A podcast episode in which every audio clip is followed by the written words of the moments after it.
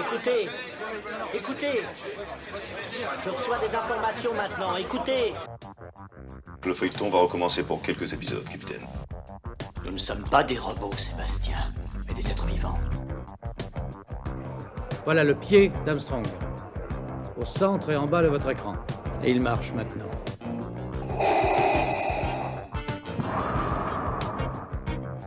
On peut dire aujourd'hui que la science-fiction est bel et bien partout. Tu veux dire qu'on est dans un programme informatique Est-ce vraiment si invraisemblable Le dormeur doit se réveiller. Non, c'est de la science-fiction. Bonjour à toutes et à tous, vous écoutez C'est plus que de la SF, le podcast hebdomadaire sur la science-fiction animé par l'œil de chéri et produit par ActuSF. Il s'est passé beaucoup de choses depuis l'épisode avec Romain Lucaso. Nous avons un magnifique site internet, c'est plus que de la SF.com. Nous avons annoncé un nouveau livre, Tout sur Dune, qui est la nouvelle édition du MOOC Dune, qui est maintenant épuisé. Et puis notre dernier projet est le Festival Dune, un festival qui se tiendra du 18 au 19 septembre à Paris, au cinéma des Sept Batignolles. Il y aura huit conférences et la diffusion de Dune ce week-end-là. Tout est sur le site internet de C'est plus que de. N'hésitez pas à jeter un coup d'œil. C'est fait pour ça. Vous pouvez aussi retrouver les, euh, les, podcasts que peut-être vous avez ratés. Cette deuxième émission de la rentrée va se concentrer sur le dernier Atlas, une des meilleures BD de science-fiction publiées aux éditions Dupuis. Cette uchronie narre une France où des robots géants français ont été utilisés en Algérie pour construire d'immenses chantiers jusqu'aux années 70, mais qui, suite à un grave accident durant la guerre d'Algérie, ont tous été démantelés. Une partie de l'équipe nous a rejoint car le dernier volume de cette trilogie vient tout juste de sortir.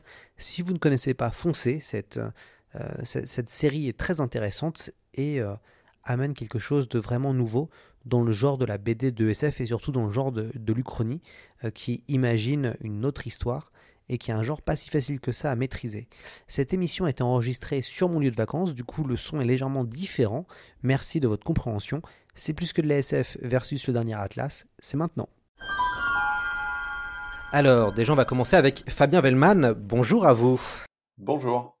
Vous êtes accompagné de Gwen de Bonneval, votre co-scénariste. Gwen, bonjour. Bonjour. Et il y a aussi le dessinateur Hervé Tancrel. Hervé, bonjour à vous. Alors, ça a été une vraie mission de, réunir ce dernier atlas, un peu comme dans votre comme dans votre album. On est évidemment très très heureux de vous avoir euh, parmi nous. On va parler de euh, cette trilogie une des meilleures trilogies euh, de BD de science-fiction. Euh, je disais ça en préparation euh, de l'émission à, Gwen et puis à, Fabien.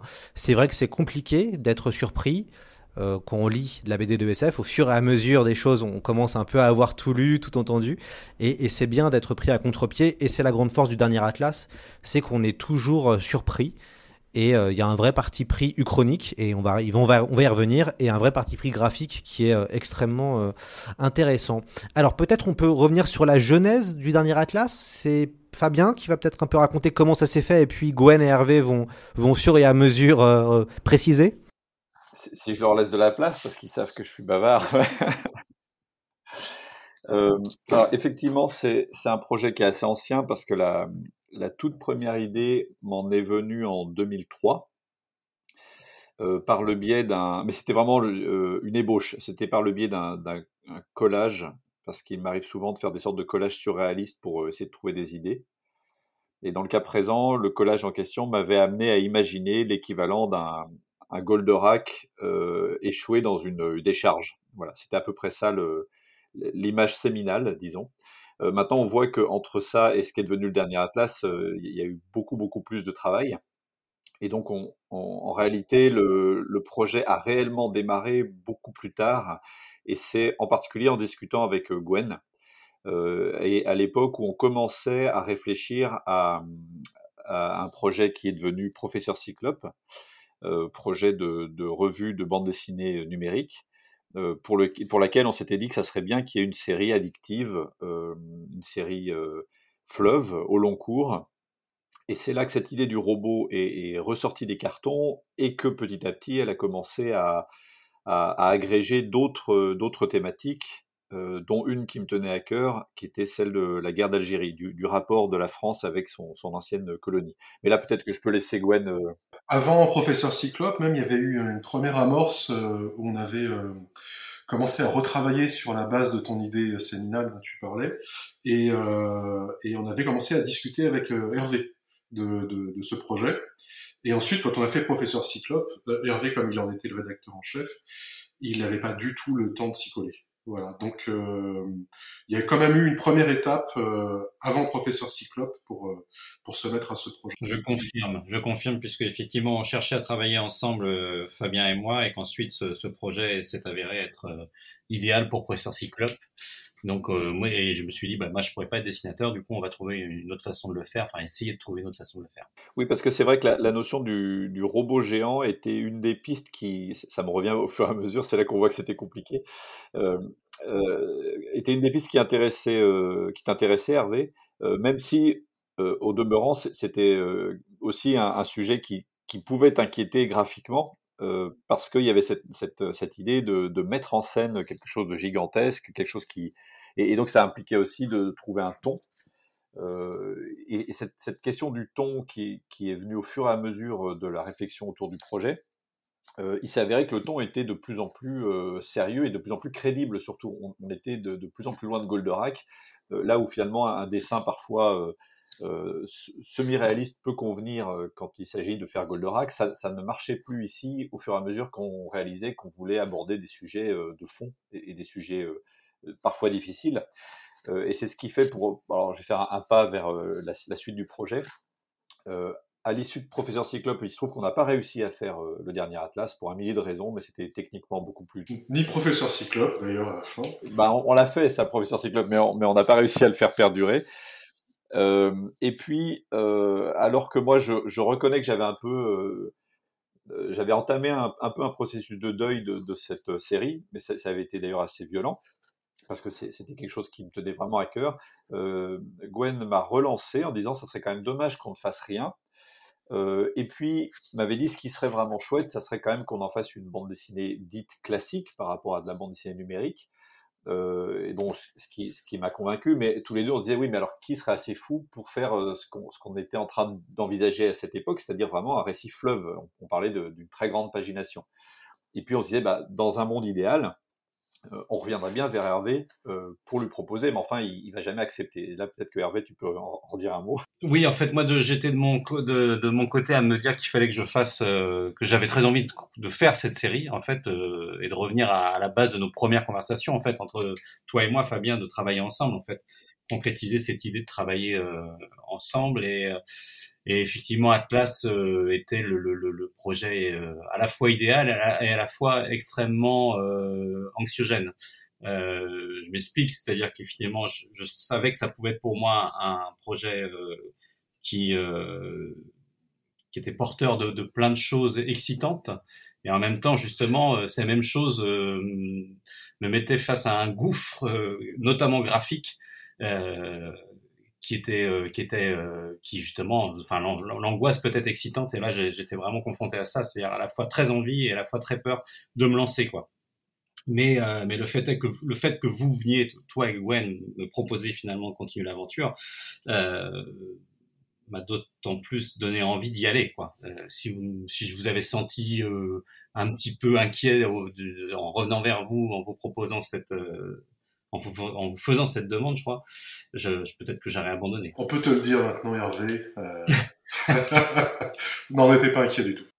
Bah, en fait, on n'était pas, on n'était pas inquiet graphiquement, mais c'est vrai qu'on avait une inquiétude humaine par rapport à la somme de travail. Et, et euh, un, des facteurs qui nous a un peu tous détendus, et ça nous permet d'évoquer un quatrième larron de cette histoire, euh, c'est que toi, de ton côté, Hervé, tu t'étais dit si jamais tu devais aller vers ça, euh, il fallait que tu aies justement une aide, et en particulier une aide par rapport au design du robot. Et c'est là qu'on peut parler de, Fred Blanchard.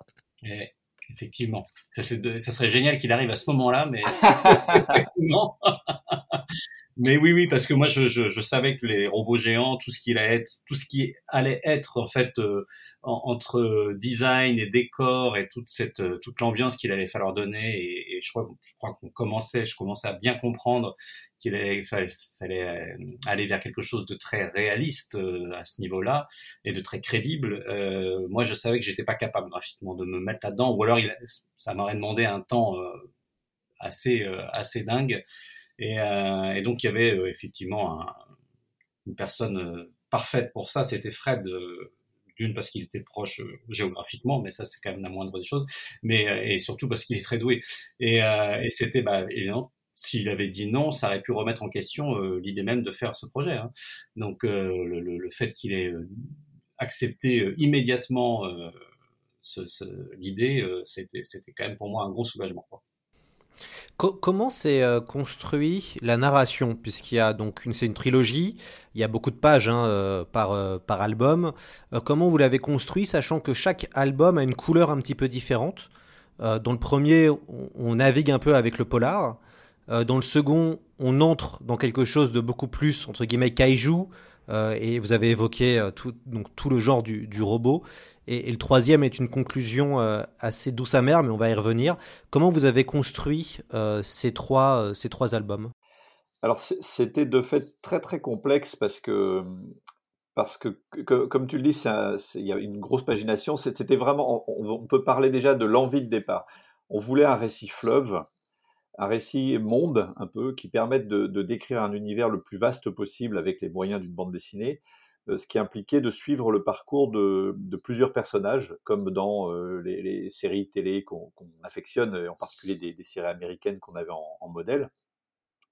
Et ce qui voulait dire au départ, euh, poser énormément de personnages, faire en sorte qu'ils soient le plus rapidement possible attachants ou intéressants, ce qui ne veut pas dire forcément sympathique, hein, je, le précise, et, donc, si je devais revenir sur la jeunesse, parce que c'est en fait pas si simple de se rappeler de tout, surtout pour moi qui n'ai pas une bonne mémoire, mais je dirais, et Gwen, tu, me diras si tu es d'accord avec ça, que je crois qu'on a, surtout beaucoup travaillé les personnages, et, en partant des personnages, ensuite construit la structure et, petit à petit la tonalité des albums. Moi, je dirais qu'il y avait un premier, une première étape qui était de, de comment dire, de tendre un petit peu euh, tous les fils euh, narratifs et de savoir un petit peu où on allait.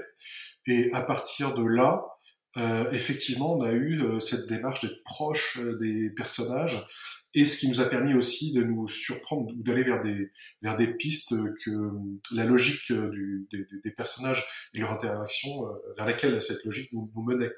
Euh, donc il y avait un dialogue constant entre euh, le moment où euh, on évoquait euh, les, personnages et aussi le fait de ne pas perdre de vue là où on allait, quitte à parfois remettre en question ce qu'on avait, là où on avait décidé d'aller.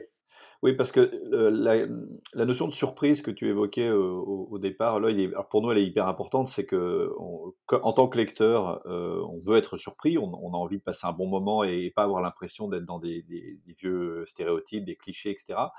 Par contre, c'est vrai que quand on, va vers un genre, ici, il y avait quand même cette notion de robot géant face à une menace euh, possiblement extraterrestre. Donc, c'est quand même, on est dans des codes qui sont très classiques.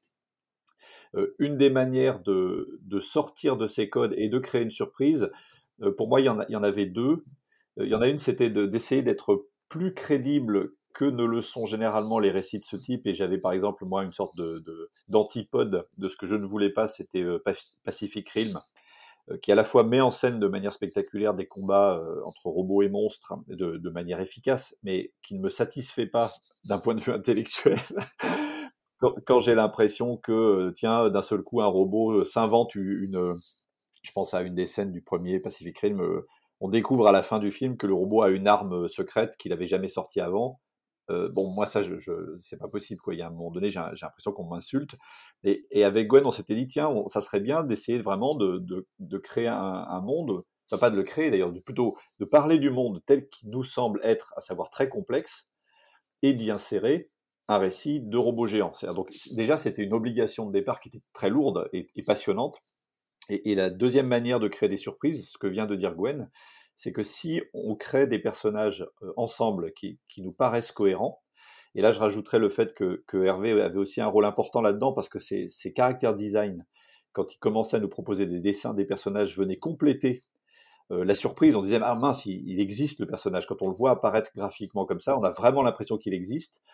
Et, c'est comme si ces personnages eux-mêmes nous surprenaient. C'est un peu un, poncif hein, de dire ça de la créativité, mais quand, ça marche, c'est vraiment comme ça que ça se passe. Les personnages nous surprennent, ont leur propre vie. Et, souvent, avec Gwen, on se disait, ben, on, avait commencé à imaginer que peut-être un personnage irait vers telle ou telle direction. Et puis on se disait, non, en fait, ça, c'est pas lui, ça, ça lui ressemble pas ou c'est pas elle. Et donc on se laissait surprendre par les personnages eux-mêmes. Et même euh, parfois euh, la création des, des, personnages d'Hervé, la façon de les faire jouer, nous ont amené à modifier le, le, scénario ou les intentions pour certains personnages, voire des petits détours, des, crochets ou des développements de personnages. alors on, avait toujours en tête la, finalité, hein, déjà le fond de ce qu'on voulait raconter et puis euh, et puis la fin elle-même du récit mais on est passé par euh, par des tas de de détours ou cheminements euh, qui qu'on n'avait pas forcément prévu et en fait on était très ouvert à ça soit entre nous avec Fabien, soit parce que justement on était sensible à la façon d'incarner les personnages par Hervé. Voilà. Je pense notamment à Joanneau qui, a, qui a eu un rôle plus grand que prévu. Oui, tout à fait. Et euh, pour évoquer un peu la, manière dont ça, a fini par apparaître sous nos yeux, on pourrait dire, parce que j'aimerais pouvoir dire qu'on a contrôlé de bout en bout le processus et qu'on savait très exactement quelle serait la tonalité de chaque album, mais en réalité c'était plus une sorte de semi-improvisation, semi-contrôlée, c'est-à-dire qu'on, comme le dit Gwen, on, avait la direction générale. Une fois qu'on on a, eu décidé qu'on le faisait chez Dupuis, il faudrait peut-être évoquer quand même cette rencontre décisive avec José-Louis Boquet, on a su qu'on pouvait euh, avoir la pagination qu'on voulait, c'est-à-dire qu'on voulait vraiment trois gros volumes euh, pour permettre aux lecteurs et lectrices d'avoir une espèce impression d'immersion la, plus grande possible. C'était quand même un, énorme pari éditorial. à partir du moment où on a eu lancé ça, il y avait quand même on, se lance dans le process et puis quelque part, un peu, si je devais faire une comparaison, c'est un peu comme un métier à tisser. Chaque fil narratif est celui d'un personnage, on, on, on les tresse ensemble et puis quelque part, le motif, il apparaissait au fur et à mesure. C'est-à-dire que c'est quand on a eu terminé le tome 1 qu'on s'est dit, tiens, bah celui-là, il a quand même une tonalité qui est un peu plus polar. On savait hein, que ça serait dedans. Mais c'est vrai que une fois terminé, on a pu constater ça. Euh, le deuxième, pareil, on a été dans le process et une fois terminé, on pouvait constater que cette fois-ci, on était un petit peu plus dans une autre tonalité, etc. Euh, et ce, ce, ce, processus où on découvre en même temps qu'on fait, pour moi, c'est euh, un des moteurs de, la créativité, d'être justement aussi surpris. J'espère que les lecteurs le seront. Ce qui est intéressant, et on en parle beaucoup dans le podcast, nous, on évoque beaucoup la, on va dire, la problématique des auteurs actuels de bande dessinée, du marché éditorial qui fait qu'il est compliqué maintenant d'arriver à avoir des œuvres conséquentes avec une grosse pagination, sachant que le coût de la BD est très problématique, en tout cas souvent les, auteurs ne sont pas assez payés. Et ce qui est intéressant quand on lit le dernier Atlas, c'est que vous allez à contre-courant quand même d'une proposition éditoriale où en ce moment les séries marchent de moins en moins, on est plus sur du roman graphique euh, qui, fonctionne plus en termes de vente.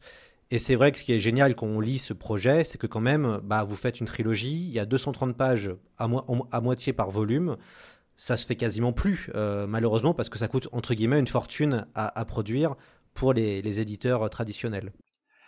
C'est vrai que c'était un projet qui était euh, pas, enfin, pas si simple que ça à proposer. Il était intéressant pour les éditeurs, on a eu beaucoup de retours positifs parce que, euh, parce que je, pense les, les, personnes, nos interlocuteurs ou interlocutrices voyaient le potentiel et trouvaient ça très excitant et puis avaient envie de, de, de travailler avec nous, ce qui était, ce qui était chouette.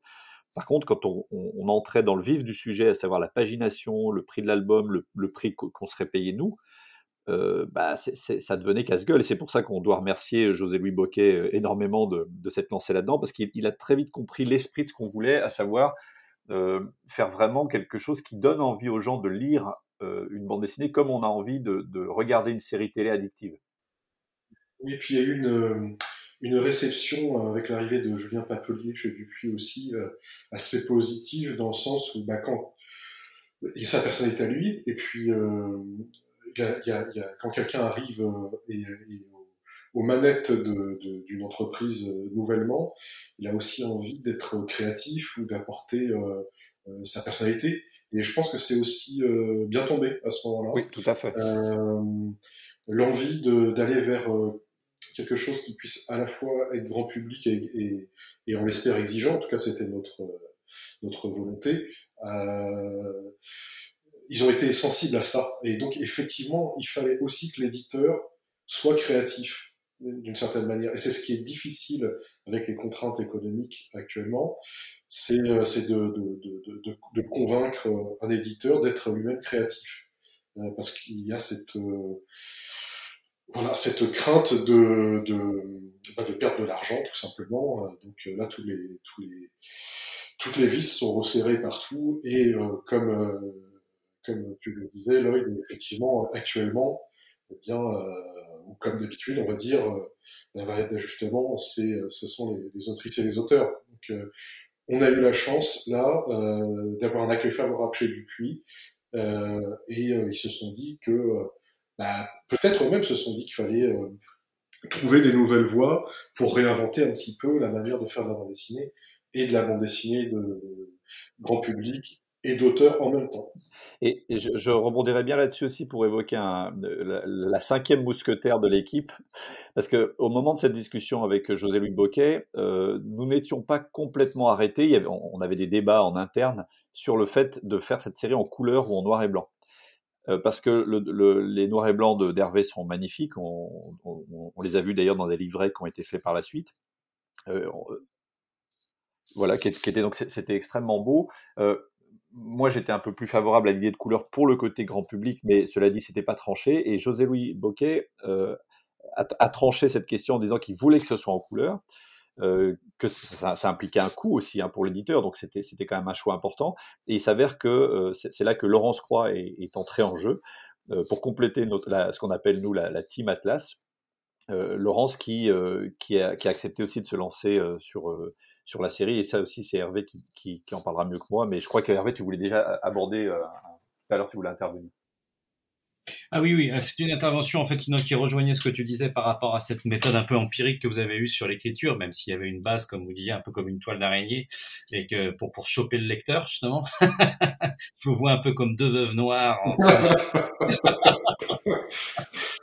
et, euh, et, en fait, c'est amusant parce que je me disais, mais en fait, j'ai eu la même façon d'envisager de, de, mon travail. Euh, c'était totalement empirique graphiquement souvent quand je commence un album, j'ai une image, quelque chose de mental très précis dans de ce que je veux. Et j'y arrive rarement, mais c'est quand même le, la, chose qui, qui, qui me permet d'avancer. Et là, pour Atlas, c'était bien justement ce, ce, fameux gouffre dont je parlais, c'est que j'avais pas d'image très précise de, de ce à quoi pouvait ressembler mon dessin et surtout ce dont j'étais capable ensuite, quoi. Et, euh, et donc j'y suis vraiment allé. Euh, de manière totalement un peu à l'aveugle euh, graphiquement. Et je trouve que ça rejoint ce que vous disiez aussi sur une façon d'aborder le, scénario au fur et à mesure comme ça et d'être surpris euh, soi-même euh, par, par à la fois vos propres idées parce que c'était un travail de ping-pong entre vous, Gwen et, Fabien, et mais aussi par bah, par mes apports de dessin et moi évidemment par vos apports de scénario qui me permettaient de travailler mes personnages au fur et à mesure aussi quoi. Et donc c'est amusant de se dire qu'à la fois on, a, on est des, des, des, des, des vieux de la vieille, des pros, et en même temps on a quand même eu euh, ces, ces, cette, cette recherche permanente, cette, ces questionnements permanents euh, qui se sont évidemment atténués au fur et à mesure des albums, parce que notamment en ce qui me concerne graphiquement, j'ai trouvé quelque chose qui me, qui me convenait et j'ai pu me reposer un peu plus que sur le premier volume, mais c'était quand même voilà quelque chose de, de, on remettait en jeu comme ça à chaque fois notre notre capacité à, à la création euh, euh sur sur ces sur ces trois albums. Donc c'était de ce fait ça c'était aussi une, une sacrée aventure quoi. C'est-à-dire euh, voilà, on, je pense qu'on en est ressorti euh, heureux et satisfait, mais mais avec pas mal de d'angoisse au départ en tout cas. On l'a ressorti épuisé aussi. oui, et puis mais moi d'une certaine manière j'étais comment rassuré. Enfin, j'avais une place qui était peut-être plus confortable. J'avais moins de charge mentale que vous, je pense. Euh, contrairement à pas mal de projets dans lesquels je me suis lancé, euh, souvent dans des choses collectives où je, je portais beaucoup. Euh, là, j'étais euh, beaucoup dans la proposition et je me sentais très euh, bien entouré. Donc, euh, j'avais, enfin, moi, je l'ai sans doute mieux vécu que que vous au niveau de la pression, en tout cas. Il me semble. C'est vrai que moi, je dirais qu'il y a eu deux moments de pression. Il y a eu au, début parce qu'on se dit waouh, est-ce est-ce qu'on va pouvoir lancer l'affaire et, et quand on, on, commence à voir qu'on trouve deux marques, c'est hyper excitant. Et puis deuxième moment de pression à la fin sur le tome 3, euh, qui, est, qui, est, une pression encore en, en, cours. En fait, il y a eu deux types de pression à la fin. Il y en a une, c'était comment tout finir en, en, en une pagination impartie qui devait être de 200 pages, qui est devenue 230. Donc on voit que là, il y a encore, euh, voilà, l'air de rien, 30 pages de plus, euh, c'est quand même un gros taf pour Hervé. Euh, et Fred, et, puis c'est, pour, pour, Gwen et moi aussi, mais c'est, pas, pas tout à fait du même ordre. Euh, et puis il y a un coût pour l'éditeur qui a été euh, qui a été toléré. Et puis le stress maintenant, euh, qui est celui de la sortie de l'album et de dire comment est-ce que ça va être euh, perçu par euh, par le public, même si on commence à être relativement rassuré du fait que déjà la série a été extrêmement bien accueillie. moi, ce qui m'intéresse maintenant, ça va être d'aborder la question de l'Uchronie. Toute la force du dernier Atlas, c'est de proposer un récit uchronique très cohérent et finalement, moi je trouve très intelligent. donc pour un petit peu revenir, le, général de Gaulle a développé une armée de, robots euh, afin de reconstruire euh, la France post-Seconde Guerre mondiale et euh, conserver et conserver, on va dire, l'Algérie. En tout cas, les robots sont utilisés en Algérie. Et puis, il y a un accident nucléaire, ce qui finalement met la fin à l'utilisation de robots. ce qui est très intéressant, c'est comment vous avez imaginé cette, cette uchronie. Fabien, vous avez décidé de parler de l'Algérie. parler de l'Algérie en France, c'est encore extrêmement touchy. Euh, c'est difficile. L'Algérie a été française pendant deux siècles. Euh, et, c'est vrai qu'il y a encore euh, beaucoup, beaucoup de choses qui ne sont pas encore réglées. On voit à quel point c'est compliqué. Pourquoi avoir décidé de parler de ce sujet qui est pas si évident que ça Et d'ailleurs, vous utilisez la science-fiction, et c'est ça qui est génial, pour aussi évoquer un peu tout ce qui est la, la souffrance sous-jacente du, du, peuple algérien et de son lien très compliqué avec la France. Mm. Euh, donc là, il faut que je revienne un peu en arrière pour évoquer le, fait que quand, on, quand on réfléchit à différents projets, des fois, on a des thématiques qui nous hantent et on ne sait juste pas exactement dans quel projet elles vont se, se greffer. Et donc, pour, préciser ça, euh, il y avait, j'avais un lien spécifique à l'Algérie qui était en réalité celui de mon père, qui a été militaire et qui a, qui a, euh, qui a été pilote en Algérie pendant les événements qui, qui se sont avérés être une guerre. Euh, donc il y avait un rapport un peu particulier au fait que mon père ne parlait jamais de ces événements euh, dans la famille. Et puis d'autre part, cette idée euh, de robot dont je parlais dans une décharge qui, a priori, n'avait pas de, n'avait pas de point commun. Et puis c'est à un moment où je me suis dit, mais euh, la question de l'Algérie, elle est compliquée à aborder frontalement. Je, je pense que j'arriverai jamais à, à, faire un récit historique. Parce que, là je, cite souvent une maxime de La Rochefoucauld qui, me plaît, qui est le soleil ni la mort ne se peuvent regarder en face. Et je pense que la plupart des sujets tabous ne peuvent pas être vus en face. Pour moi, la guerre d'Algérie fait partie de ces sujets. Euh, peut-être pour la société française en général, je pense que ça reste quand même un, angle mort de l'histoire de, France. Euh, et ici, à un moment donné, quand on a reparlé de tout ça avec Hervé et Gwen, euh, un peu comme une évidence, mais aussi comme un pari assez culotté, on s'est dit, et si on utilisait euh, cette notion du robot géant qu'on qu l'a crédibilisé pour en faire une uchronie française. Euh, et si on utilisait ça pour faire un pas de côté qui nous permet justement d'aborder euh, la guerre d'Algérie sans que ce soit réellement la guerre d'Algérie, parce que pour rappeler euh, cette idée de l'Uchronie, c'est donc qu'on parle de l'histoire telle qu'elle aurait pu arriver. Et, dans notre récit, tel qu'on l'a construit avec Gwen, il y a cette notion que parce que euh, la, France a trouvé dans notre Uchronie du pétrole plus tôt que, que dans l'histoire réelle, euh, et ben l'enjeu de, la colonie euh, algérienne est plus, encore plus un, enjeu encore plus important qu'il ne l'a été dans, l'histoire réelle. Que comme un ingénieur algérien a cette idée brillante de créer des robots de plus en plus importants qu'on appelle les Atlas, ben le général de Gaulle utilise ces robots pour aller trouver ce pétrole euh, et l'exploiter, puis ensuite pour reconstruire la France d'après-guerre. Et donc petit à petit, on décale euh, l'histoire uchronique par rapport à l'histoire réelle, et on a, on a ainsi décidé avec Gwen de faire en sorte que la guerre d'Algérie dans notre chronie se passe à peu près 15 ans après la, guerre d'Algérie réelle. Et, et, du coup, à la fois, ça change pas grand-chose parce que on part du principe avec Gwen que l'Algérie aurait obtenu son indépendance, que c'était le sens de l'histoire, mais ça change tout parce que d'un seul coup, on n'est plus dans, par exemple, des querelles de chiffres pour dire combien euh, il y a eu réellement de victimes lors des massacres de Sétif.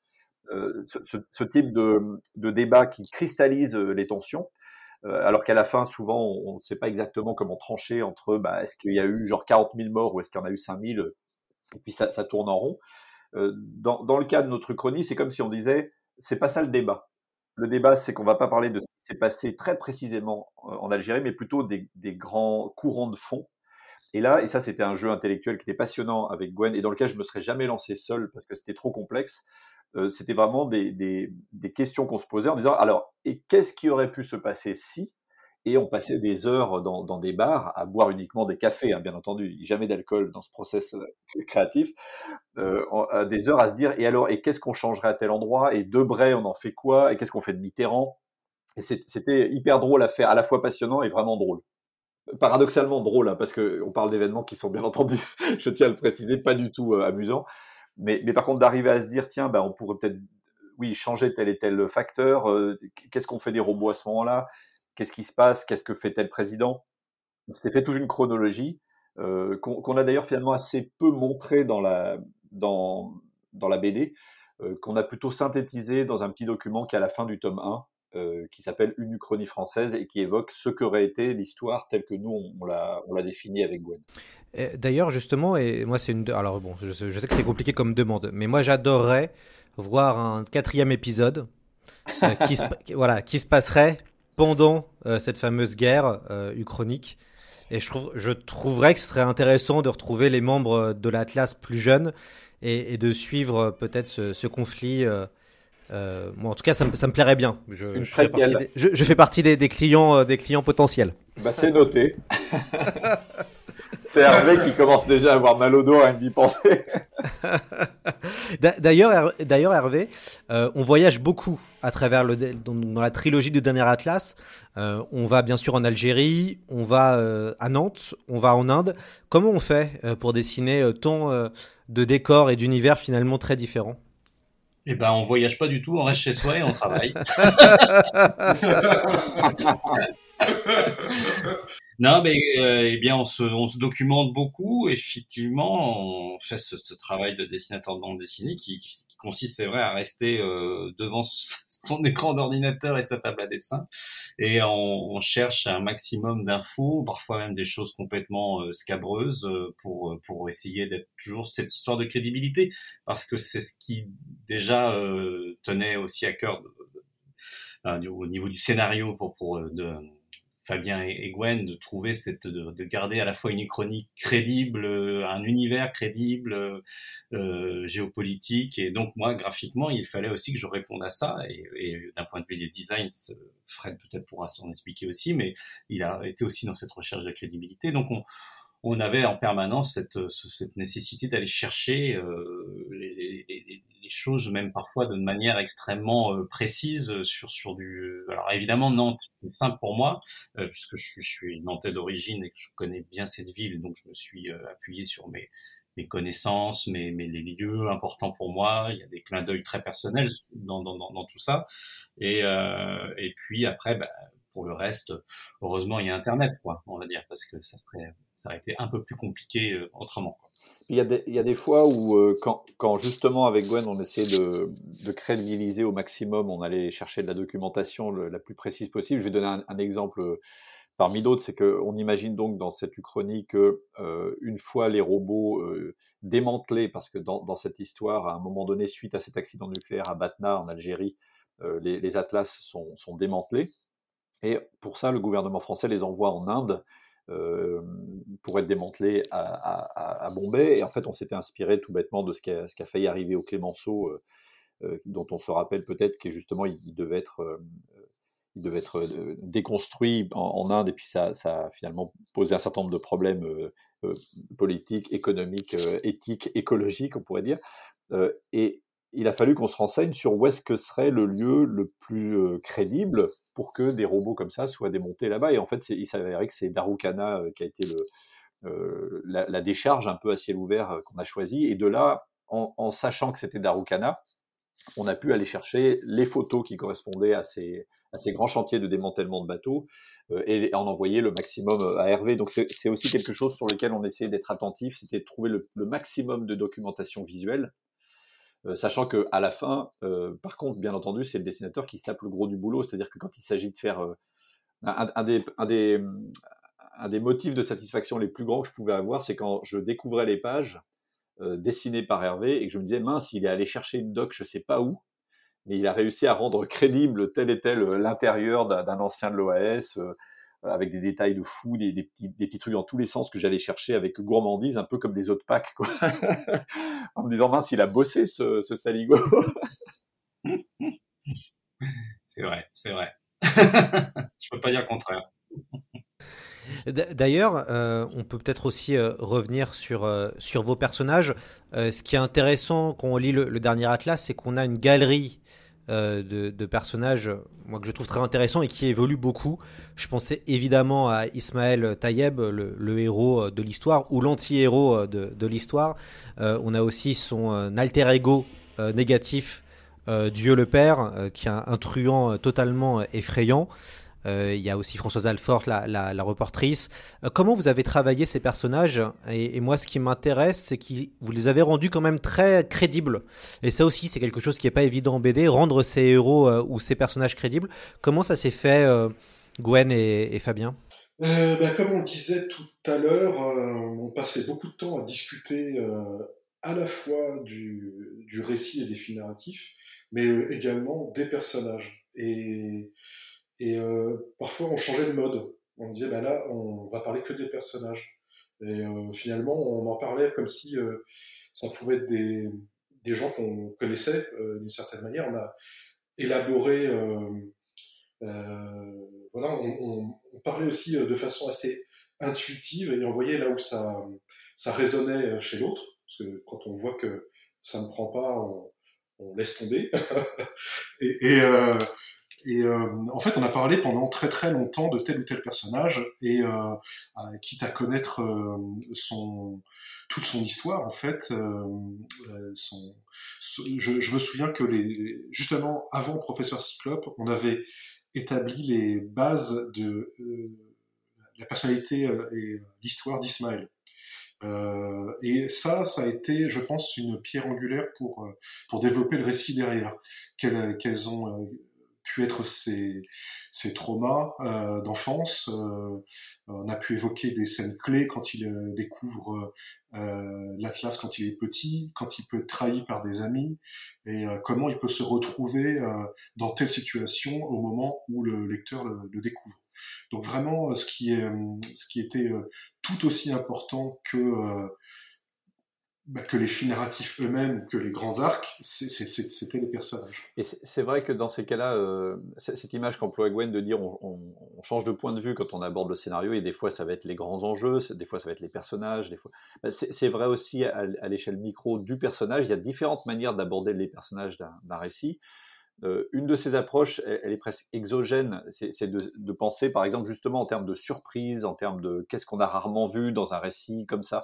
Et si, on part du principe qu'on voulait faire une histoire de robot géant, euh, un de ces principes, c'est qu'on s'était dit, ça serait bien que ce soit un anti-héros euh, qui, a envie de piloter ce, machin, parce que le côté euh, Actarus, héros de la galaxie, sauveur du monde, c'est un peu déjà vu, c'est un peu chiant.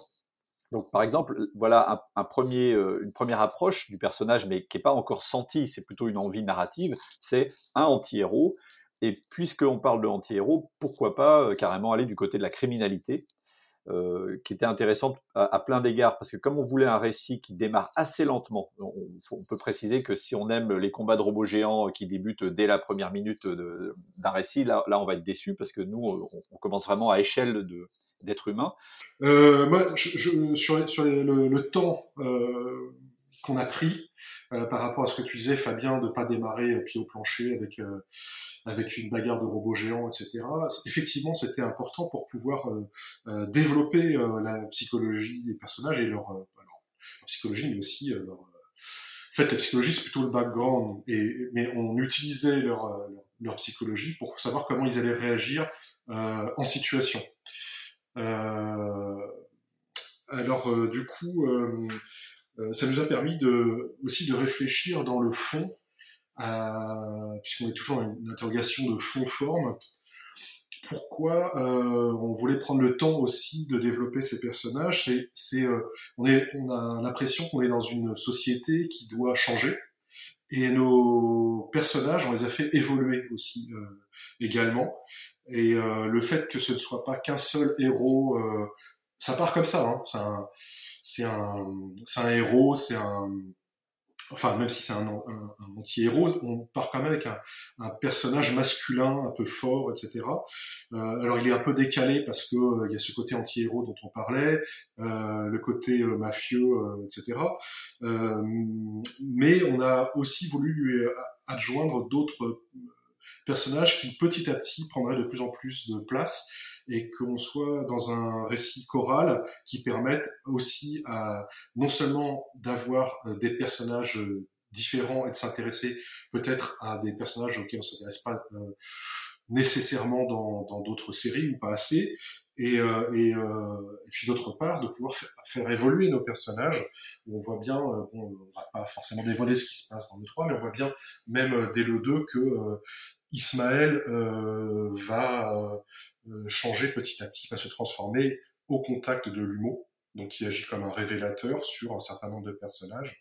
donc voilà, il y a cette base de, personnages nombreux qui permettent de développer une, diversité et aussi euh, la possibilité que chaque personnage puisse euh, se transformer à l'échelle des changements euh, sociétaux qu'on a actuellement, qui sont aussi également sur le plan écologique, parce que c'est quelque chose qu'on n'a pas encore abordé dans la discussion, mais qui nous tenait à cœur, et les personnages reflètent aussi cette, cette, cette dimension et vont accompagner ces changements. Euh, je, rebondis d'ailleurs euh, en, partant du principe que peut-être les, gens qui écouteront cet enregistrement ne, connaissent pas l'histoire. Euh, l'humour qui, est, évoqué ici par Gwen, c'est donc une espèce de, d'entité gigantesque qui apparaît dans le parc de Tassili, à peu près de manière contemporaine. Enfin, quand le, récit débute, c'est en 2018-2019. Et il s'avère que Ismaël, qui est donc un mafieux nantais, se, sent très vite, pour plein de raisons que je ne vais pas aborder immédiatement, mais se sent en responsabilité de réagir à cette menace et, se persuade que la seule manière de répondre à, cette menace et de l'affronter, c'est le dernier atlas encore existant qui n'a pas été démantelé et qui pourrit en Inde, qui est le George Sand. donc on, se retrouve avec un personnage qui, qui était un anti-héros, mais dont on sent qu'il a une aspiration qui est très romanesque. Et à ce titre, il y, a, un modèle que j'avais en tête qui était euh, Moby Dick, avec ce côté euh, le, petit mousse qui rentre à, bord d'un bateau parce qu'il a envie d'être de vivre des aventures euh, en haute mer. C'est presque ça l'enfance d'Ismaël. Et, et, donc un, personnage dont on sent quand même assez vite qu'il est plus complexe que simplement la petite frappe qui, qui, ferait des, méfaits dans, la ville. Et pour rebondir aussi sur cette notion du, du récit choral et du collectif, pour, pour donner une, un, indice aussi de ce vers quoi on voulait aller et, montrer comment une idée change. Euh, au tout début, quand je pensais à cette histoire de robot géant, je pensais à quelque chose façon Goldorak ou la plupart de ce type de récits. Et, typiquement, ce sont des récits où il y a un pilote euh, à l'intérieur d'une machine. Il, est seul. Et à un moment donné, euh, en en discutant avec Gwen et, et Hervé, c'est devenu assez clair que ce ne serait pas le récit d'un pilote, mais le récit d'un équipage. Euh, comme, euh, pour être crédible d'ailleurs, comme dans un sous-marin nucléaire, il n'y a pas juste un héros, pilote, qui, qui s'occupe de tout, il y a une soixantaine de personnes. Euh, et déjà, ça dit quelque chose de ce qu'on veut faire, comme le disait Gwen, c'est qu'on, certes, on utilise des codes qui sont ceux de un héros qui semble viril, héroïque, tout ce qu'on veut, pour ensuite les distordre et, je crois qu'une bonne partie de l'ambition de, de, cette série, parce qu'il y a une ambition, je dis pas qu'on y arrive, hein, mais il y a une ambition, c'est d'arriver à, tordre les codes de la narration classique euh, occidentale, entre guillemets, euh, de partir du héros solitaire, pour petit à petit arriver à, montrer qu'en réalité, seul, il ne peut rien, puis d'autre part, qu'il y, a aussi tiens, une moitié de la planète qui a quelque chose à dire, c'est-à-dire les femmes, et, puis aussi tous les laissés pour compte d'une société qui n'a pas forcément envie de voir tous les membres qui, l'occupent. Donc on, est dans des thématiques qui sont aussi celles de l'immigration, qui sont aussi celles, et puis pourquoi pas du vivant, de l'écologie, etc. Du colonialisme, de l'emprise sur le monde également. Oui, tout à fait, le colonialisme qui est un des, une des grandes thématiques de fond de, de cette série. Oui, et c'est ça qui fait que cette série, moi, c'est ça qui m'a beaucoup plu quand j'ai eu la série. Ça veut dire que vous. Et c'est ça qui est bien dans la science-fiction, c'est qu'avant tout, ça parle du présent. C'est un art du présent, la SF. Et ce qui est chouette avec vous, c'est que vous évoquez des problématiques qui sont très contemporaines, euh, très euh, explosives. Et euh, en même temps, vous arrivez à jongler et, à les intégrer dans une grande aventure post-apocalyptique, puisque ce qui est intéressant, c'est que vous, quand même, vous jouez avec les codes. Hein. Il y a de l'Uchronie, il y a de l'anticipation, il y a du post-apo. Euh, y a une question, vous, traitez de l'écologie, il y a un peu de dystopie, on a aussi un peu la, sensation des fois. Donc vous jonglez aussi avec pas mal de codes de SF et c'est ça qui est agréable en vous lisant.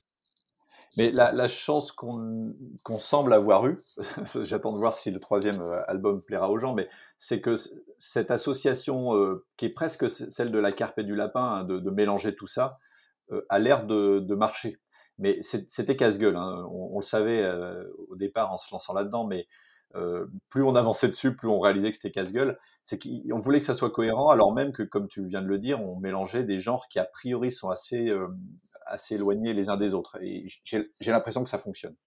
C'est casse-gueule, et puis en même temps, Fabien, c'est notre manière d'aborder notre vision du monde, d'avoir d'essayer de, de, de regarder les choses sous plusieurs angles. Et on s'est dit que ensemble, on pouvait, si à un moment on pouvait le faire, c'était ensemble, quoi. Et, euh, entre nous, c'était assez naturel, je trouve, de le faire.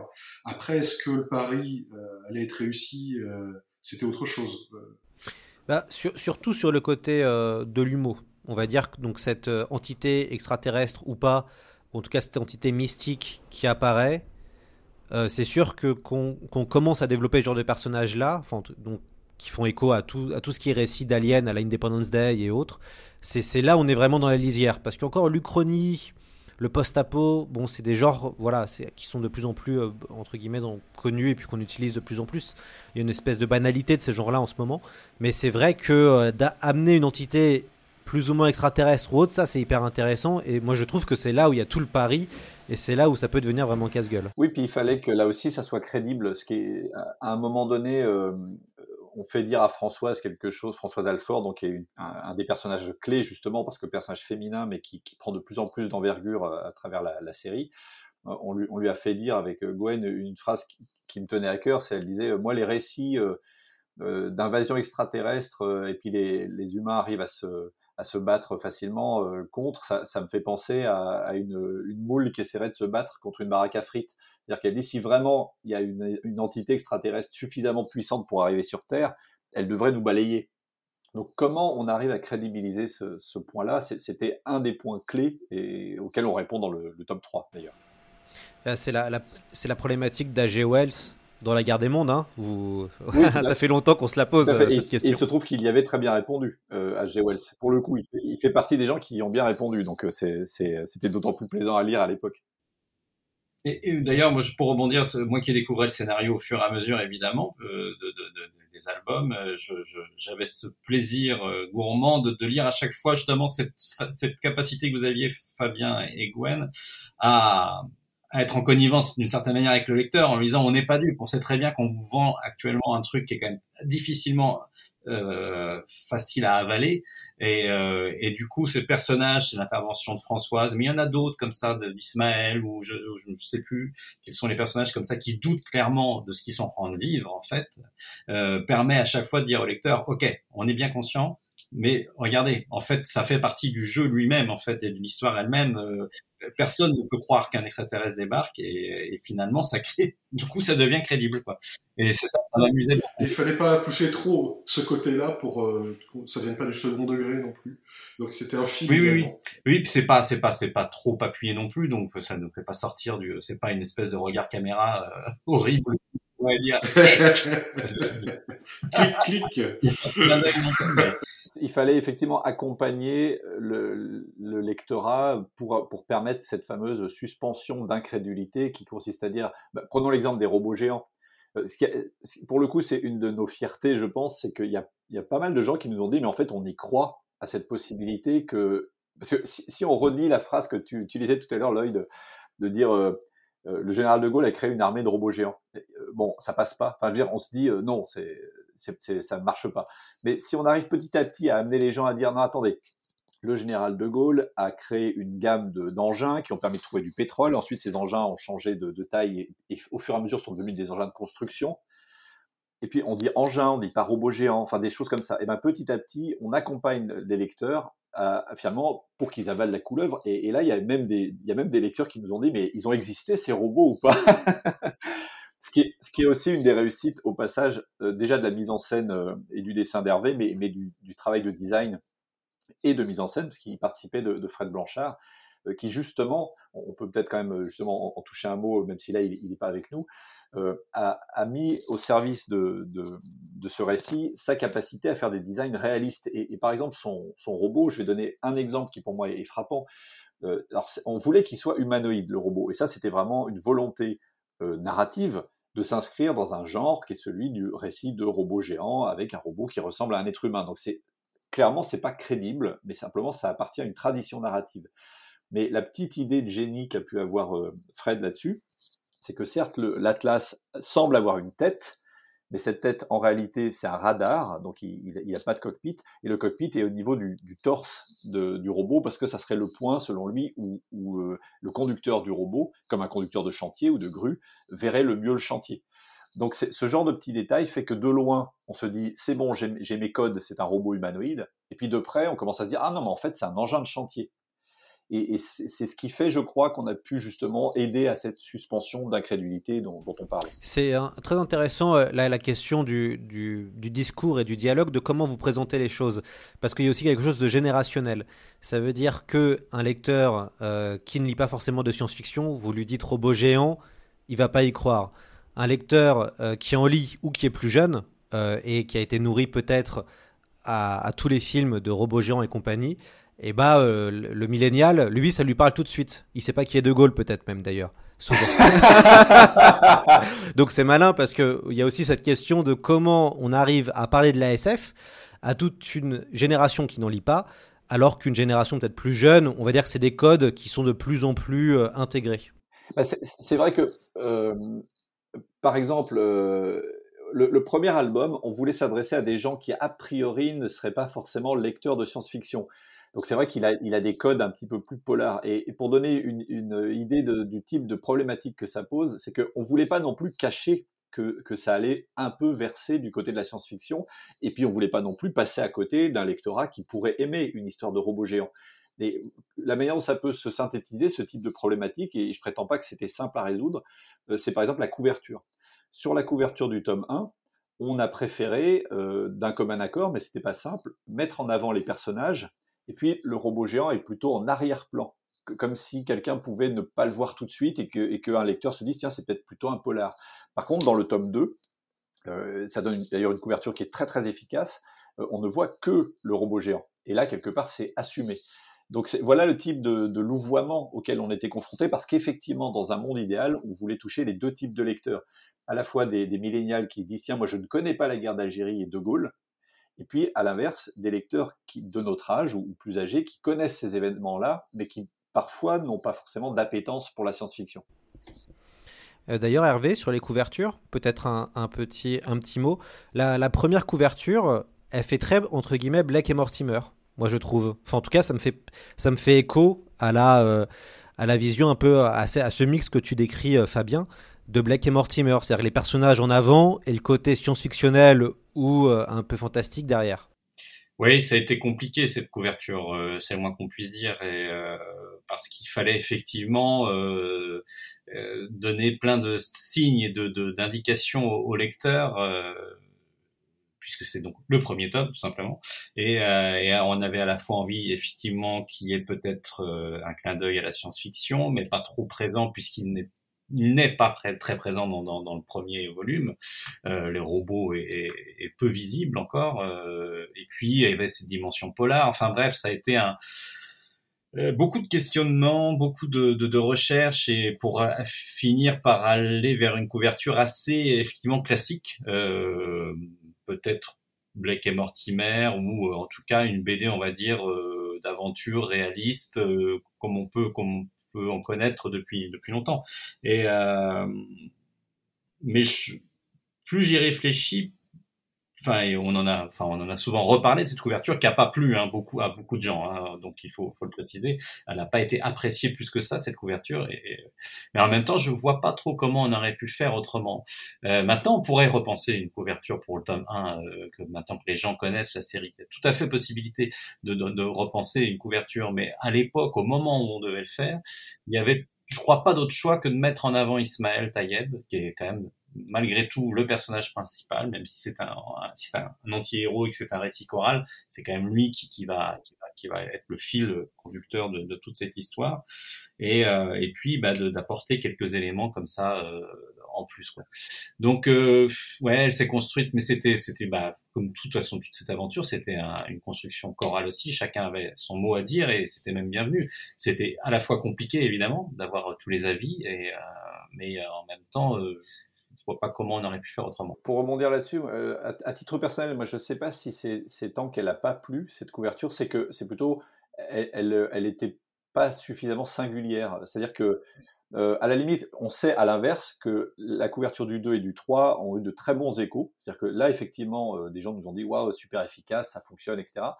Mais de fait, elles n'ont de sens que parce que d'abord, on, a pu amener les gens à ça. Et si on avait commencé par des couvertures de type science-fiction comme la 2 ou la 3 dès le début, euh, on passait à côté d'un lectorat qui, se disait bon, la SF, c'est pas mon truc. Donc en fait, on a fait une couverture qui est certes et peut-être pas aussi percutante que les, 2 et 3, je pense pas qu'elle soit ratée non plus. Simplement, elle, a pu laisser des gens indifférents. C'est-à-dire qu'ils se sont dit, effectivement, tiens, c'est peut-être comme du Blake et Mortimer ou comme un polar, et moi je, cherche autre chose.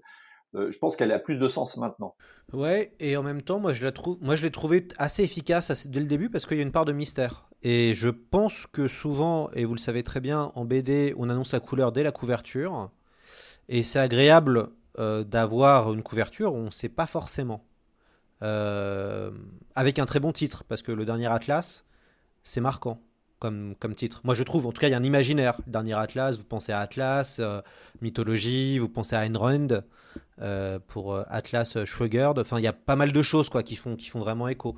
Donc, et puis il y avait l'Atlas algérien, donc en fait c'est vrai que ce, ce titre-là s'est imposé à nous relativement vite. En tout cas, le nom des robots s'est imposé vite, puis ensuite le choix du titre par la suite, parce que à force d'employer ça tout le temps en disant bah, ça parlerait du dernier Atlas, ça, devenait assez, assez, évident. Donc effectivement, ça, ça véhiculait pas mal de choses.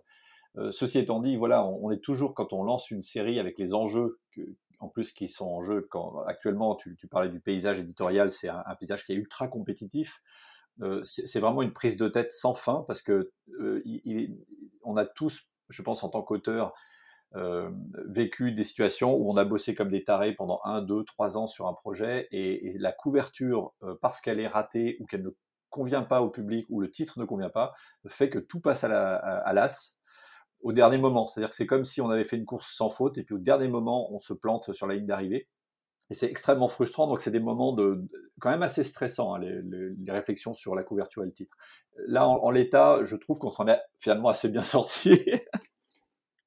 On souffrait pour Hervé parce que on savait qu'il était au milieu de tous nos avis et que ça devait pas être évident pour lui. Ouais, et puis je, je pense qu'il a été la force de ce projet, c'est que vous étiez une équipe. Et vous savez, enfin moi je le vois hein, après avoir beaucoup beaucoup communiqué euh, sur mon projet autour de Dune et compagnie. La, difficulté de bien communiquer sur un album ou sur un beau livre ou sur un livre, c'est d'incarner quelque chose. On est dans une époque de l'incarnation. Euh, ce qui explique pourquoi les youtubeurs sont aussi, euh, en ce moment, je pense à la mode et autres, c'est une époque incarnante. Et ce qui est intéressant dans le dernier Atlas, c'est que vous avez, entre guillemets, euh, je vais reprendre l'expression un peu à la mode chez les youtubeurs d'extrême droite, vous avez monté une équipe. Et, voilà. Et du coup, vous étiez plusieurs. Quand on voit la couverture, on voit quand même, il y a quatre noms. Euh, et du coup, c'est intéressant parce que c'est assez rare de même de voir ça en BD. Souvent, on a le nom de l'auteur, le nom du scénariste, euh, c'est tout. Et puis, bah, il y, a, y, a, cette problématique de l'incarnation parce que malheureusement, pour l'instant, les auteurs ne sont pas entre, guillemets des pros de la communication, mais ça va venir au fur et à mesure. Et donc, ils incarnent pas forcément leur album. Là, le fait d'être une équipe, il y avait un côté quand même un peu épique. Voilà, on se dit ah ouais, il y a quand même, euh, il y a du monde, il y a du budget, il y a quelque chose. Ça a été une question aussi, hein, justement de se dire, euh, il y a des choses qu'on a qu'on a dû assumer qui se faisaient pas forcément habituellement. Justement, là, on a été euh, entre deux, c'est-à-dire entre le récit mainstream et le récit d'auteur. Et quand euh, quand on fait un récit mainstream type comics, on peut assumer d'avoir plusieurs noms, par exemple. Aux États-Unis, c'est monnaie courante, hein, c'est habituel. En France, quand il y a plusieurs noms, on se dit ah c'est pas forcément synonyme de qualité en fait ce qui curieusement il y a, il a cet a priori là. Euh, et euh, bah, il y a eu beaucoup ça avec euh, avec Hergé qui disait les gens ne comprendraient pas les lecteurs qui aient plusieurs noms sur la couverture ce qui lui permettait de, finalement d'invisibiliser tous ses tous ses collaborateurs etc donc on n'a pas tellement cette culture là. Alors qu'en fait si euh, pour faire un récit comme Tintin, justement, fallait un certain nombre de, personnes. Et là, il se trouve qu'on a euh, eu une discussion et qu'on a assumé de mettre les quatre noms. Il s'était s'est posé la question pour euh, pour Laurence Croix qui est coloriste. À l'époque, on n'était pas encore sûr de, de faire la couleur ou pas. Et puis quand on a discuté avec l'éditeur, bah déjà c'était limite d'accepter quatre noms. Donc euh, le cinquième nom, ça devenait plus possible en fait, comme s'il n'y avait plus la place pour. Ça reste un petit caillou dans, dans notre chaussure, je pense, hein, d'être voilà, c'est quelque chose qu'on qu'on assume. Enfin, moi, je, je, je gère pas complètement non plus parce que je trouve ça bizarre qu'il que, euh, que Laurence qui soit pas sur la, la, couverture. Mais ça a déjà été difficile d'assumer le fait que l'équipe de départ, l'équipe de base, soit, euh, soit euh, affichée, soit écrite.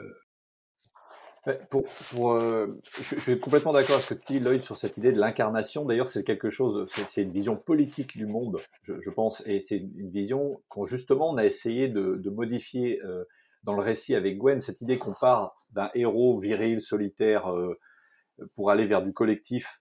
C'est aussi ce qu'on a fait là avec une équipe qui, euh, en France, met en avant pour la bande dessinée l'idée de l'auteur avec un grand A, de l'autrice, à savoir une personne unique qui fait le livre seule c'est une vision très euh, romantique de, la créativité, et c'est l'équivalent en politique de l'homme ou la femme providentielle, c'est-à-dire la personne qui va nous sauver, euh, comme un De Gaulle d'ailleurs, De Gaulle qui, incarne ça à sa manière, euh, et d'autant plus avec du recul et que les, aspérités sont gommées. Cela dit, parler de De Gaulle à un pied noir et vous verrez un peu la réaction, hein, donc c'est pas non plus une icône qui, qui, va plaire à tout le monde. Bah, c'est vrai qu'on voulait aussi qu'il y ait une cohérence entre ce qu'on racontait dans le récit et ce qu'on allait faire. Et c'est vrai qu'il y, a plein d'échos assez étonnants entre quand on dit la team Atlas, c'est comme si on était l'équipage d'un Atlas. Euh, quand Laurence, quand, quand euh, je, discutais avec, avec, elle par mail à la fin en disant, disons, euh, quel, quel, taf de fou que tu as, accompli, elle dit, bah oui, puis en plus là, je, vous, vous avez tous terminé et moi, j'ai l'impression d'avoir une, un grand plaisir, c'est d'être la dernière toute seule à bord de l'Atlas euh, à m'occuper encore de, de, du robot pendant que vous n'y êtes plus. Et elle, elle, le voyait comme une espèce de sensation comme ça assez géniale de pouvoir encore un tout petit peu profiter de, de, de ça. Et, et, pour rebondir sur ce que dit euh, Gwen sur, sur l'absence du nom de, de, Laurence sur la couverture, de fait, c'est un, un, des problèmes qu'on n'a pas réussi à résoudre. Euh, et, et, pour donner une représentation de comment c'est perçu à, à l'extérieur, on, on, avait insisté pour que, à minima, par contre, sur les photos de, notre équipe, justement, Laurence apparaisse. Donc, on, a fait une session de photos qui est très réussie d'ailleurs euh, de Chloé Volmerlo euh, sur le Maillet Brézet, un, bateau, euh, un vaisseau militaire qui est à Nantes. Euh, des, des, photos très très bien de l'équipe où on est cinq, et puis des photos alternatives où on est quatre, des photos où on est en binôme, des photos où on est tout seul. Euh, je constate que les journalistes, dans leur immense majorité, n'ont montré que quatre auteurs. C'est-à-dire même quand on propose l'entièreté des photos, cette notion qu'il y ait du monde, euh, c'est comme si ça coinçait un peu par rapport au récit et qu'à la limite, ça serait quand même plus simple si on était moins nombreux. Donc c'est effectivement c'est un mouvement global, c'est que c'est plus facile de dire telle personne a fait tel truc et, d'en faire une, sorte de personnalité un peu héroïque, voilà, pour le dire un peu vite. C'est pour ça aussi qu'on parlait de, de, regard sociétal et d'assumer un peu euh, les changements vers lesquels on voulait aller euh, également. Ce qui fait que c'est pour ça que ça coince un peu Là, c'est qu'on on n'incarne pas complètement sur la couverture. Euh, voilà. bah, parce qu'on tend vers quelque chose, puis on, bah, voilà, on est faillible, on n'a pas toujours su insister là où il fallait insister. Ou... Et, et, en tout cas, on a insisté, on a voulu assumer aussi à l'intérieur du récit sur le sur le, le, le, rôle de plus en plus prégnant des personnages féminins également. Euh, et euh, bon, voilà, on va pas spoiler la, la fin, mais, euh, mais l'idée c'est quand même que on l'a dit déjà tout à l'heure, euh, Ismaël Tayeb ne, soit pas euh, le seul personnage important euh, pour la résolution de, de, cette histoire, si résolution il doit y avoir. En fait, il y a une solution très simple pour que vous soyez tous là. Il suffit de faire une édition collector et intégrale. Et puis bah, comme ça, il y aura une nouvelle couverture et puis il y aura aussi les cinq noms. Euh, et ce qui peut être une solution, vu que maintenant le récit est terminé. Bon, ça a sûrement coûté une fortune euh, à l'éditeur de faire, on va dire, l'intégrale des, des trois en un, mais euh, ça peut être la solution. Et je te, je te dis pas le, le poids, le poids du bouquin aussi, parce que déjà lire, lire un bouquin du dernier Atlas actuellement, faut être bien calé dans son lit. Ou son fauteuil, ouais. Peut-être dans quelques années, ça pourrait être possible. C'est oui, c'est quelque chose qui a été évoqué. En tout cas, ça serait même peut-être surprenant que ça n'existe pas un jour, mais euh, oui, il y aura, possibilité peut-être de se rattraper en mettant effectivement le nom de, Laurence euh, sur la couverture. Mais ce qui, est, intéressant en tout cas, et on le dit bien, c'est enfin ce que peut-être vous le sentez aussi, mais en ce moment le marché de la BD est en train d'évoluer. Euh, on est face aussi à de vraies problématiques euh, qui sont qu'il y a beaucoup de monde sur un marché qui quand même est limité entre guillemets et qu'il va falloir trouver des nouvelles façons de faire de la bande dessinée puisque quand même il faut arriver à innover dans un marché qui est surchargé et, le fait de recréer des formes de studio comme font les Américains et comme font surtout les Japonais euh, et ça va plus vite. Euh, peut-être le dernier Atlas va donner des idées à d'autres éditeurs de faire autrement de la BD. Juste, de, dire que cette, euh, cette envie de s'inspirer des, studios à la japonaise pour faire des récits fleuves, elle est assez ancienne. C'est vraiment un débat qui revient régulièrement dans des conversations entre auteurs, à des festivals. Le problème étant souvent que on se dit comment on pourrait faire ça et après on trouverait le projet. Alors qu'en réalité, ce qui s'est passé ici et qui fait que ça a fonctionné, c'est plus que ça s'est fait dans l'autre sens. C'est qu'on a eu un projet qui s'est avéré être un projet qui était passionnant si on le faisait de manière collective et si on le faisait de manière fleuve. Et il s'est avéré aussi que tant qu'on a essayé de le faire de manière un peu artificielle, entre guillemets, en, faisant un attelage d'auteurs, comme on a essayé de le faire sur Professeur Cyclope avec une équipe d'animateurs, euh, ça n'a pas pris. C'était pas une question de talent, parce que c'était des gens très talentueux, mais ça n'a pas pris. Et que quand par contre les astres étaient alignés et qu'on s'est dit, bah, en fait, euh, Gwen et moi, on, se connaît depuis 20 ans, on s'est très bien travaillé ensemble. Euh, Hervé, on se connaît bien aussi, euh, on a déjà bossé ensemble. Fred, on se connaît, on a bossé ensemble. Laurence aussi. C'est comme si tout se passait bien et de manière finalement très fluide. Donc c'est comme si le studio s'était créé de manière spontanée. Bah, pas, complètement, bien sûr, on, a bossé pour, mais c'était des gens qui avaient de la bouteille, comme disait Hervé, on, avait déjà travaillé ensemble, on avait déjà bossé depuis longtemps. Et donc ça a marché, mais ça voudrait pas dire que le, même procédé euh, pourrait se refaire facilement. C'est ça. Bon, en tout cas, alors messieurs, on va, on va conclure peut-être cette, euh, ce, podcast tous ensemble. C'était un véritable plaisir de vous avoir euh, tous les trois. J'espère que je vous verrai en, en IRL comme, comme, comme on dit. en présentiel. En présentiel. Je crois que certains sont à Nantes, si je ne me trompe pas. Ah bah tous. Non, presque tous, parce que Gwen a bougé. Oui, bon, je suis pas loin. Je suis à, je suis à une demi-heure en train. donc. Euh, D'accord, super. Bah, euh, en tout cas, moi, je serai à Nantes, forcément pour les Utopiales. Donc peut-être vous y serez. Et nous aussi. Ah bah voilà. Sauf Fabien. je ne serai pas là. Je ne serai pas là, mais à une autre occasion, je serai ravi de te rencontrer en présentiel. C'est la fin de cette émission. Vous avez entendu Fabien Vellman, Hervé Tancrel et Gwen de Bonneval nous parler du dernier Atlas, cette trilogie historique est à lire aux éditions du Puy. Nous faisons justement gagner des exemplaires sur c'est plus que de la sf.com, donc n'hésitez pas à aller sur la page du podcast quand elle sortira. Et je vous dis à très bientôt dans C'est plus que de la SF.